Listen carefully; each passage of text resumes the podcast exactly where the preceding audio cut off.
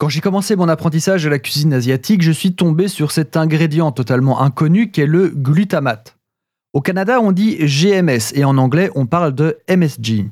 J'avais été chez un épicier spécialisé de la capitale et je me rappelle lui avoir demandé où ça se trouvait car je n'avais aucune idée de l'aspect que ça pouvait avoir. Il s'agit en fait d'une poudre blanche qu'on pourrait comparer à un exhausteur de goût, mais il y a d'autres choses à dire. On se rappelle de l'épisode sur le goût umami, sinon n'hésitez pas à aller l'écouter après. Le glutamate est présent naturellement dans beaucoup d'aliments, typiquement les aliments qui ont un fort marqueur umami, comme le parmesan, le jus de tomate, les raisins, etc. Or ça, c'est le glutamate himself. Nous, ce que nous consommons sous forme de poudre blanche, c'est du glutamate monosodique, donc GMS, hein, ça ne s'invente pas. Glutamate monosodique qui n'a pas de goût en soi, mais qui est un très bon exhausteur de goût.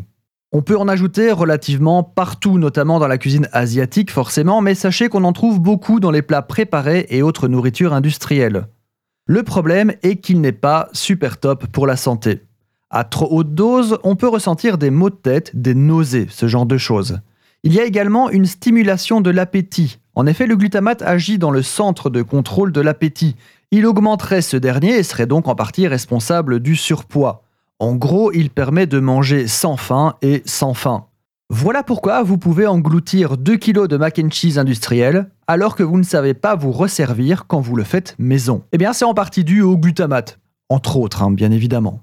Certains disent même du glutamate qu'il a un effet neurotoxique pouvant provoquer des maladies telles que l'Alzheimer ou le Parkinson. Mais attention, qu'on manque d'études sérieuses pour valider ces accusations un peu lourdes. Ça ne veut pas dire que c'est faux, ça veut dire qu'on ne l'a pas encore ni dans le vrai, ni dans le faux. Et là, on parle de surdose due à un ajout artificiel. Vous ne risquez rien avec le glutamate naturel présent naturellement dans les aliments naturels. Naturellement.